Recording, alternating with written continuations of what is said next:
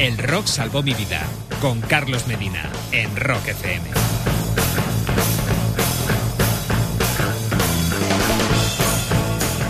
Ni en un millón de años pensé que podría hacer una carrera en la música. Lo único que podía imaginar era terminar trabajando en una fábrica o robando un banco. Pero lo hizo, y con mucho éxito. Hoy nuestro protagonista en el rock salvó mi vida es John Michael Osborne, conocido en todo el mundo como Ozzy Osbourne. Comenzamos.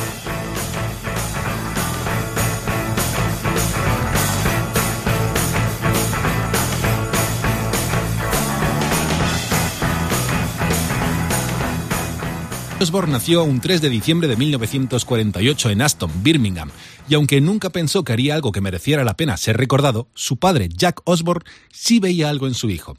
Quizás fuera ironía cuando le dijo aquello de Tengo un presentimiento sobre ti, John Osborne, o bien harás algo especial o acabarás en prisión. Lo cierto es que cumplió con ambas perspectivas. Es más, Ozzy ha vivido muchas de las experiencias que creía posible que podrían ocurrirle. Por ejemplo, trabajar en una fábrica cuando abandonó la escuela a la edad de 15 años o entrar en prisión. Estuvo seis semanas preso por allanamiento de morada. Sin embargo, uno de los momentos que le cambiaron la vida fue cuando escuchó la canción She Loves You de los Beatles. Ozzy recuerda cómo aquel día un pensamiento cruzó su mente. Supe que quería ser una estrella del rock and roll para el resto de mi vida.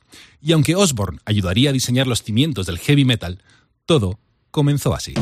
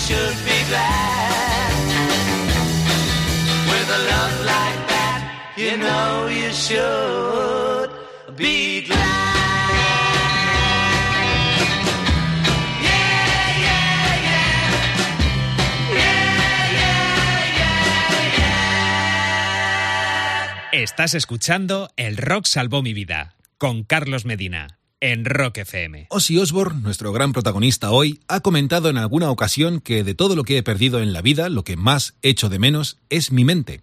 Tanto es así que a Ozzy se le conoce por ser uno de los artistas más salvajes con los que te puedes encontrar. Hace algunos años, Ozzy declaró públicamente que en su infancia había sufrido de acoso y abusos en el colegio, cuando tenía alrededor de 11 años, cuando salía de clase, dos muchachos, algo mayores que él, le forzaban a bajarse los pantalones y le propinaban tocamientos. Osi recuerda cómo la primera vez que ocurrió su hermana estaba presente. Sentía tanta vergüenza que fue incapaz de contárselo a sus padres. Aquella situación ocurría cada día y parecía que no iba a acabar jamás. En sus declaraciones compartió que lo mantuvo en secreto y que son precisamente esos pequeños secretos los que echan raíces en ti. A sus hijos, o si tiene seis en total, siempre les ha animado a que no se guarden nada que pueda herirles. De todos modos, aquella experiencia dejó profundas huellas en Osborne, quien encontró en la música una forma de vida, pero también una vía para alimentar lo que él llama una personalidad adictiva. El alcohol y otras sustancias han sido una constante en la mayor parte de su vida.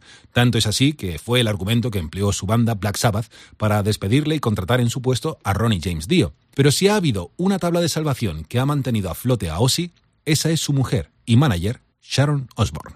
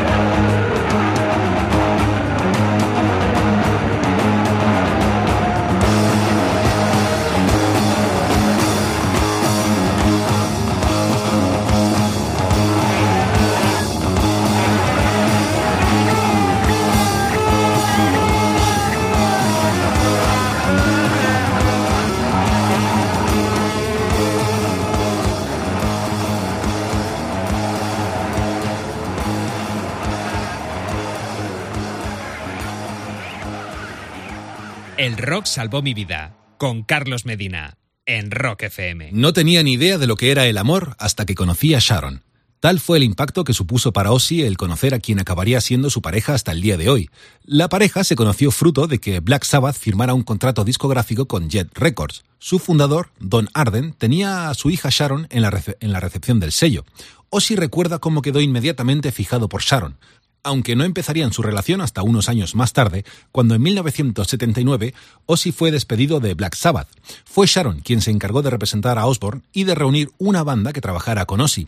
Entre ellos se encontraba el genial guitarrista Randy Rhodes. Fruto de aquel esfuerzo por parte de Sharon, surgió el primer disco de Ozzy en solitario, Blizzard of Oz, que relanzó su carrera musical a lo más alto. Ozzy ha lidiado toda su vida con sus adicciones y Sharon siempre ha estado a su lado. Juntos han pasado por todo tipo de altos y bajos en su vida, aunque posiblemente uno de los más duros tuvo lugar cuando se cumplió otro de esos presentimientos de Ozzy, esas cositas que no pensaba que podrían ocurrir nunca. En alguna ocasión ha declarado que sus excesos le llevaban a perder la conciencia y que lo que más le asustaba de ello era pensar en la posibilidad de despertar en una celda sin saber qué podría haberle llevado allí y ocurrió. El 3 de septiembre de 1989, Ozzy se despertó en una celda. Obviamente no recordaba qué había ocurrido, ni creo que pudiera siquiera imaginar por qué estaba allí. Los cargos, intento de homicidio, la víctima, su mujer. Sharon Osbourne se encontraba leyendo un libro en el salón cuando Ozzy apareció en escena. Se sentó a su lado y dijo, Hemos tomado una decisión, lo siento, pero tienes que morir, no hay otra opción, tal cual. En ese momento, Ozzy se abalanzó sobre Sharon y comenzó a asfixiarla con sus manos. Afortunadamente, Sharon no se encontraba sola y pudo zafarse de Ozzy. El resultado, una separación para el matrimonio y un programa de rehabilitación para Ozzy.